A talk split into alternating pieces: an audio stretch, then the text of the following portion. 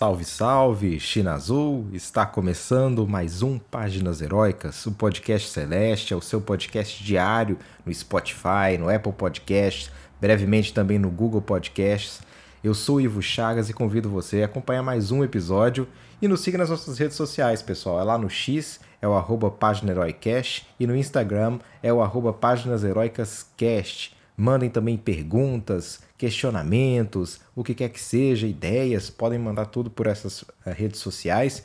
É, esse, nesse episódio de hoje nós teremos ainda perguntas aí de, de ouvintes, então tá bem bacana. Quero agradecer também pela audiência, que aumentou bastante, sobretudo nesse último episódio de ontem, que foi pura emoção é, da minha parte. Confesso que nem me preparei direito, porque eu falei ali, saiu da alma, saiu do peito, saiu do sentimento que a gente cruzeirense guardou durante, durante todo esse tempo aí em que o time não vinha bem e que deu essa volta por cima.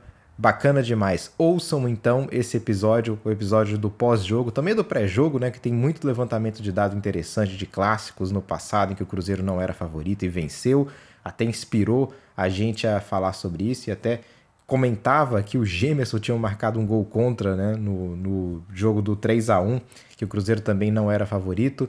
Então acompanhe o pré-jogo, pós-jogo, deem uma olhada em todos os episódios que a gente tem aí, bastante episódio bacana, tá bom?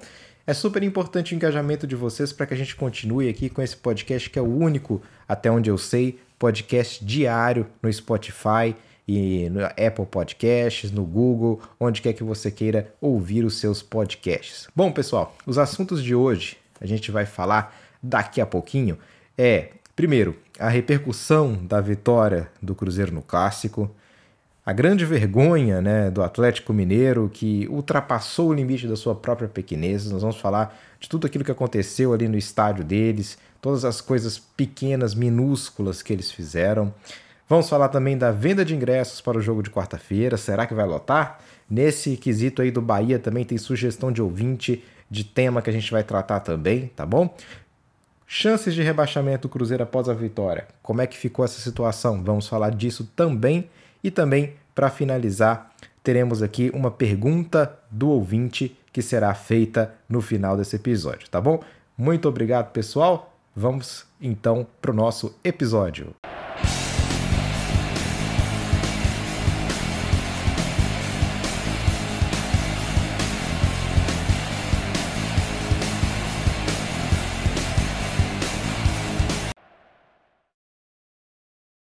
É, pessoal, muita repercussão boa, muita coisa boa nesse dia de hoje, nessa segunda-feira, dia 23 de outubro. Que dia bacana, né, para ser cruzeirense, para acordar feliz, uma vitória importante, a gente mais aliviado, mais revigorado para a volta do campeonato na quarta-feira contra, contra o Bahia no Mineirão.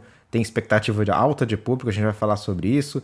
Mas vamos falar aí sobre um pouco mais sobre o jogo, o que foi o jogo de ontem, a repercussão da vitória do Cruzeiro. Bom, eu vejo hoje vários jornalistas falando e dando exatamente o tamanho dessa vitória do Cruzeiro, não só a mídia de Minas Gerais, sobretudo, inclusive, a, Minas, a mídia de fora do, do, de Minas Gerais. A gente viu vários, o Rizek deu um, um, depoimento bastante forte, comparando inclusive com 6 a 1 Eu não iria tão longe quanto ele, mas de fato, realmente é um time do Cruzeiro é, tecnicamente inferior, diria assim, né, em relação à qualidade dos jogadores, e que deu a volta por cima, contra tudo e contra todos, foi lá, venceu, calou a boca de muita gente, marcou, carimbou a arena do Atlético Mineiro. Vai ser para sempre isso, pessoal. Não importa quantos anos passem, quantos anos aquela arena fica de pé, enquanto aquela arena existir, enquanto aquela arena estiver de pé, é, o primeiro clássico vai ter sido esse. E vai ter sido uma vitória do Cruzeiro, e vai ter sido uma vitória do Cruzeiro com um gol contra no jogador do Atlético, e vai ter sido uma vitória de um Cruzeiro com um time inferior ao time do Atlético. Porque não é tecnicamente o mesmo nível de, de time, né? A gente sabe disso, não adianta enganar. E mesmo assim, a camisa pesou. A camisa pesou, a camisa foi muito forte, o Cruzeiro é muito forte, a nossa torcida foi muito incrível essa torcida calando a torcida do adversário lá dentro. Sei lá, qual era a diferença de número de torcedores ali? eram 3 mil contra, contra 40. Então, assim, um número esmagador, esmagadoramente maior de atleticanos naquele estádio que ficaram calados e até mesmo usaram de subterfúgios, que a gente vai falar um pouco mais sobre isso, né? Usaram de subterfúgios para tentar calar a torcida do Cruzeiro. É um outro tema que a gente vai falar. Mas foi muito boa essa repercussão. É, muita gente é, voltando a acreditar no Cruzeiro, não os, os, torcedores, que nós não deixamos de acreditar, mas a imprensa. É, acho que o clima ficou mais leve entre os jogadores também, isso é muito importante. A gente vê. De, que assim, pessoal, vou, vou ser sincero aqui: os jogadores, eu não acho que falte força de vontade na maioria deles, né? 99% desses jogadores. Para na técnica, para muitas vezes na técnica, para muitas vezes na falta de condições mesmo do elenco. O elenco não foi muito bem montado, a gente sabe disso, a gente sabe que é limitado em muitos aspectos. Não ter um centroavantes, para mim, é um erro crasso, é um erro muito. É inconcebível, né? Um clube de futebol profissional jogando uma liga profissional não ter um centroavante. Eu não, nunca vi isso na história do Cruzeiro. Agora o papagaio volta de lesão, vamos esperar que, que ele se recupere, porque ele foi importante nesse jogo também. Foi muito importante o, o Papagaio ali segurando a bola, até construiu uma jogada que poderia ter é, combinado ali no gol do Japa, né? Que pena o Japa perder. Perder aquele gol, não, pronto. Também não era um gol tão fácil de ser feito. Ele até que chutou com força, né? Força até demais. Mas é, não inviabiliza também a, a, e nem diminui o tamanho da partida que, que o Japa fez. Que garoto, que garoto especial, viu? Muito bom, gostei muito do Japa. Eu gostei muito desse time inteiro, excepcional. É, foi muito bom uh, ouvir tanta gente falando bem do Cruzeiro, do renascimento do Cruzeiro, e que o Cruzeiro agora realmente se coloca numa posição de não mais brigar para cair, para não cair, numa posição agora realmente é, de, de pensar no futuro, de pensar em ficar na Série A não vamos falar ainda de Sul-Americana, de nada do gênero, está muito longe de, desse objetivo. É, ao contrário do que o Ronaldo falou, do copo, do copo mais cheio, do copo. Não vou pensar nisso, não. O negócio é somar os 45 pontos o mais rápido possível e aí sim a gente pensar em outras coisas. Mas deu um alívio. Tirou um peso grande das nossas costas. Agora, vencendo o Bahia, a gente vai realmente é, começar a pensar em outros aspectos, né? E já vai respirar um pouco melhor. Mas esse foi um primeiro passo excepcional. Bom, Agora falando da vergonha que foi o, o que o Atlético Mineiro fez, né? É, sinceramente, pessoal, eu acho que talvez nos anos 90, nos anos 80, isso fosse comum no Brasil. Mas é inadmissível que em pleno século 21, estamos em 2023. É 2023, gente. Já ficou para trás ali nos anos 90, há 30 anos.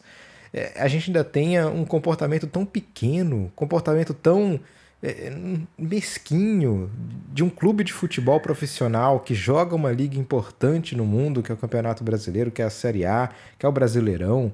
É uma coisa. Eu nunca vi isso, eu nunca vi Palmeiras fazendo isso, eu nunca vi o Santos fazendo isso quando recebe Corinthians, quando recebe São Paulo e vice-versa. Isso não acontece, isso é uma coisa primitiva, realmente.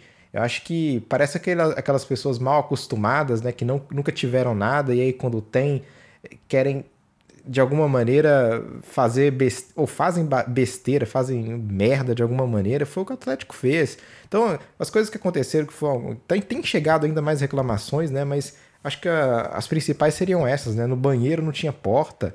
Então as meninas falando lá que foram no banheiro, né? A mulher, a mulher não tem como se ficar de costas para fazer as necessidades dela, né? O homem vai ali até vai fazer xixi, faz ali, vai urinar, né? Vai mijar, fica ali de costas. E aí, beleza. Ainda assim, porra. Mas tudo bem. Pra mulher eu acho ainda pior, que a mulher tem lá ficar sentada lá olhando pra outra também fazendo.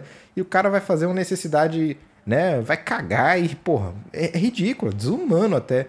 Não tinha sabão, não tinha papel higiênico, proibiram a venda de cerveja pro pessoal, é, água também reclamaram que a água estava congelada. Aí eu não sei se é problema de logística, se foi de propósito, ninguém sabe.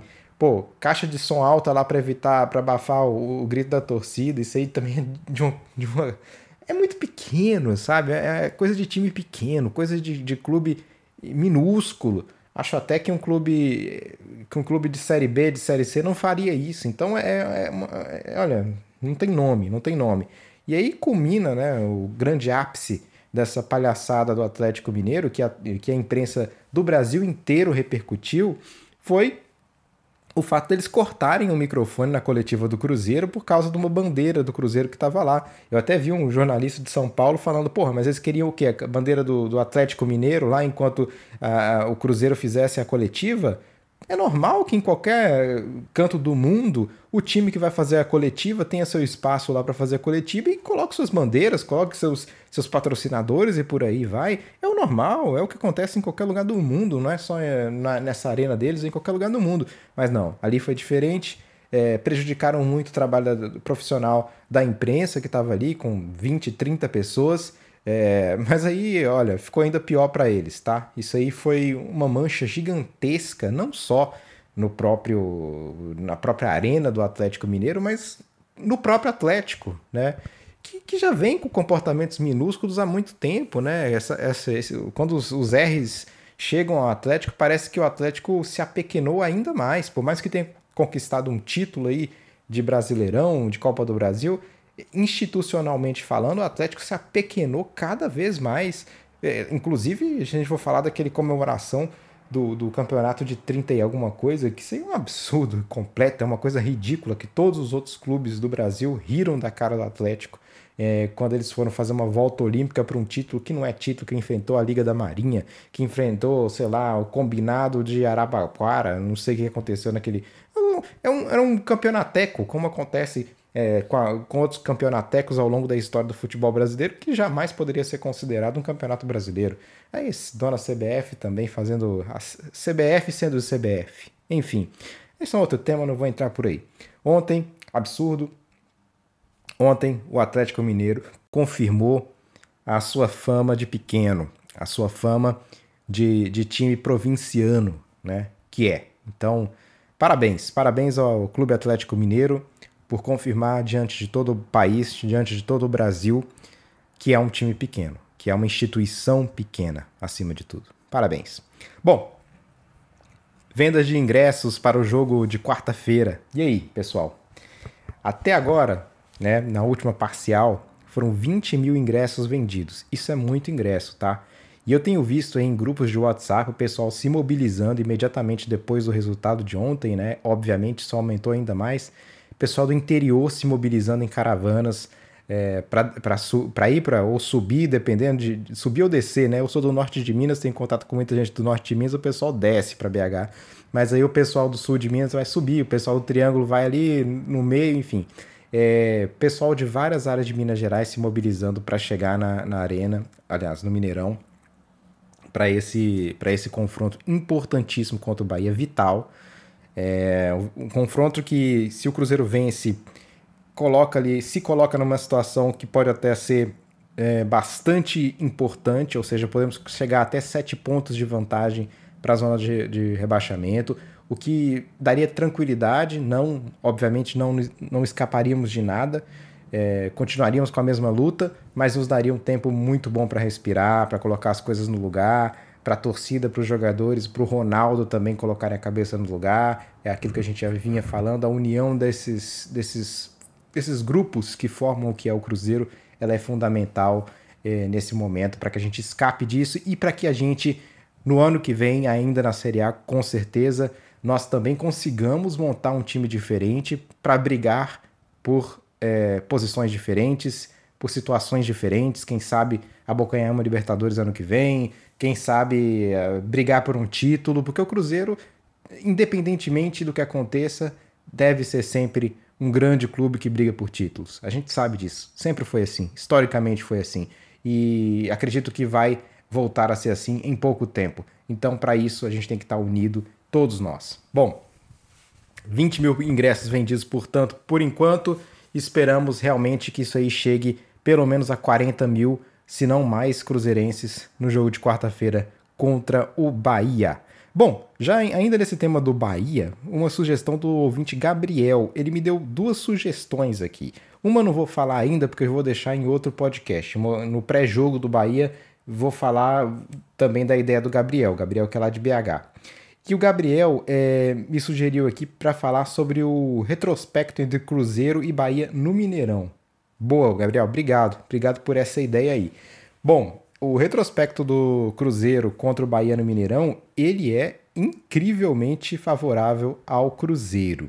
Foram 26 jogos no Mineirão, 19 vitórias do Cruzeiro, 6 empates e apenas uma derrota. E aí eu vou colocar um grande asterisco nessa derrota, porque eu estava no Mineirão no dia dessa que foi a única derrota que nós sofremos na história para o Bahia. E foi um jogo comemorativo, gente. Foi, a, foi o jogo da entrega da taça em 2013. Portanto, eu tava lá no estádio, vou falar a verdade. O time do Cruzeiro não quis jogar aquele jogo. O time do Cruzeiro tava comemorando, muita gente ali devia estar tá bebendo desde, desde o dia anterior, e, enfim, não tava nem aí pro resultado. Nós também não ficamos nem aí pro resultado, tava todo mundo bêbado, tava todo mundo esperando a taça, ninguém quis saber do jogo, vou falar a verdade para vocês. É claro que a gente fica puto de perder, mas assim, é aquele puto de dane-se, né? Pô, o jogo tá ali, mas a gente quer saber da taça porque a gente vai comemorar é, o tricampeonato na época, né? Então, é, vou falar a verdade para vocês. Eu acho que esse, esse confronto aí nem, nem considero. Então, o Cruzeiro é praticamente 100%, ou seja, é praticamente inderrotável dentro do Mineirão é, em comparação ao Bahia. Praticamente invicto, né? Melhor dizendo. Bom, isso não significa nada, como é óbvio, né, pessoal? Mas é, é um retrospecto bacana para a gente também mirar e para a gente acabar é, entendendo né, que historicamente nós, Cruzeiro, sempre nos demos bem contra o Bahia no Mineirão. Imprescindível. A gente tem que quebrar algumas escritas. Quebramos essa escrita aí de, de vencer um clássico, né? Agora também temos que quebrar essa escrita de, de não vencer no Mineirão. Isso aí é fundamental. Começar a vencer no Mineirão é fundamental para o Cruzeiro e espero que comece nesse jogo crucial contra o Bahia. Bom, as chances de rebaixamento do Cruzeiro após a vitória diminuíram consideravelmente. Então, assim, o Cruzeiro tinha. Essa é uma informação do Leonardo Garcia, tá? O Cruzeiro tinha 31,4% de possibilidade de rebaixamento, segundo o cálculo da UFMG, e agora com o resultado positivo do Cruzeiro no clássico, isso passou, caiu para 14,2%, ou seja, é, quase que, que foi pela metade, né? Ah, até mais do que a metade de, de chance de, de, de descenso, né? Então, é, claro que isso aí também é como funciona essa questão da UFMG, né? Eu não sou matemático, não conheço muito de cálculo, então posso estar tá falando besteira aqui. Mas a grande realidade é que isso significa o seguinte, pô, o que, que são esses 31%? O que são esses 14%? Não significa que seja realmente o Cruzeiro só tem 14% de, ou seja, se tiver 0, alguma coisa. Não, isso significa que é, se o Campeonato Brasileiro acontecesse 100 vezes, digamos assim, só em 14 dessas vezes é que o Cruzeiro é, iria cair nessa mesma situação. Vocês estão entendendo? Não significa que as chances sejam realmente impossíveis. Só significa que a maior probabilidade é que o Cruzeiro não caia. Mas tudo pode mudar, né? Porque se amanhã o Cruzeiro perde para o Bahia, quarta-feira, toca na madeira, é, isso muda, como é óbvio. Pronto. E aí a gente vai fechar com uma pergunta do ouvinte, que é o Bruno lá de BH. Segunda vez que o Bruno manda a pergunta. Obrigado aí, Bruno. E a pergunta dele foi: quem foi o melhor em campo no clássico? Pergunta difícil, mas eu tenho um nome. Eu tenho um nome, eu vou cravar um nome aqui. Para mim, o Kaique. Para mim, o Kaique foi fundamental no clássico. É... que jogo fez o Kaique? Ele dominou todas as ações das quais ele participou no clássico. Defensivamente foi excepcional, tirou várias bolas ali e o Atlético Mineiro tentava muito o seu jogo pela direita, né? Pela direita do seu ataque, tentando colocar ali uma bola para o Hulk, é, que jogava mais à direita, caindo mais à direita. Então foi muito, muito, é, foi muito necessária a presença do, do, do Kaique, no, principalmente no primeiro tempo, em que o Atlético chegou a ser um pouco mais incisivo. O Kaique foi muito bem. No apoio também ele foi bem, deu alguns passes ali da linha lateral para finalizações. Se não me engano, aquela que o Matheus Pereira não conseguiu veio do, do, do Kaique. Então ele foi muito bem, muito bem mesmo, muito bem, gostei muito. Mas o Lucas Silva tá ali próximo. Mas se eu tiver que colocar um nome apenas, é o Kaique. Se eu puder colocar dois, Kaique e Lucas Silva. Porque o Lucas Silva jogou muito, muito, muito mesmo. E o, uma menção especial aqui eu daria pro Japa. o Japa foi um garoto que entrou e por ser um garoto, por entrar onde entrou, méritos também para o Zé Ricardo que confiou no trabalho do Japa para colocar um garoto num clássico é, no lugar do melhor jogador em campo, que obviamente sentiu e por isso que saiu, foi um, um ato de coragem e um ato de grandeza do Zé Ricardo. Né? É claro que se agora tudo tivesse dado errado, eu estaria dizendo aqui, ô Zé Ricardo, pelo amor de Deus, você colocou o moleque lá para servir de boi de piranha, pelo amor de Deus, Zé Ricardo, óbvio. Mas deu certo, né? Ainda bem que deu certo. E parabéns ao Zé por acreditar no Japa. E maior ainda é o meu parabéns ao Japa pelo grande jogo que ele fez. E eu tô impressionado. Eu vi, eu vi vários jogos sub-20. E, e, e, é engraçado porque a gente não tem noção da capacidade desses meninos. Porque às vezes eles estão ali jogando com outros meninos e você nem dá nada assim de especial por eles, em termos de, nossa, eles, nem são assim tão melhores que os outros. Mas é que a situação muda. Você está jogando com outro tipo de jogador no profissional. Você jogar com jogadores mais experientes e melhores também faz com que você, obviamente, acabe construindo jogadas mais eficientes. E foi o que o Japa fez. O Japa jogou muito. E é um garoto também que pode jogar como meia, o que é um, uma área que a gente precisa, né? Já que substituto aí do Matheus Pereira vencido Vital, que mais uma vez entrou e não agregou muito. Bom, pessoal, muito obrigado mais uma vez pela participação de todos vocês. Uma vez mais, é, realmente impressionado com o apoio dos ouvintes, muita gente mandando mensagem, pessoal também que está cada vez mais ouvindo mais, cada vez temos mais seguidores. É, obrigado mesmo. Gente, eu não esperava isso, para ser sincero. Esperava que eu estivesse falando pelas paredes, não tenho assim grandes é, contatos nem nada do gênero. Começo assim fazendo muito mais esse podcast para amigos do, de grupos do Cruzeiro e depois isso vai se espalhando.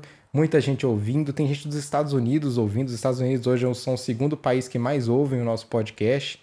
É, inclusive, em alguns momentos esteve à frente do Brasil comunidade bacana lá dos Estados Unidos ouvindo a gente. Grande abraço a vocês. Inclusive, mandem mensagens aí para dizer de onde vocês estão ouvindo.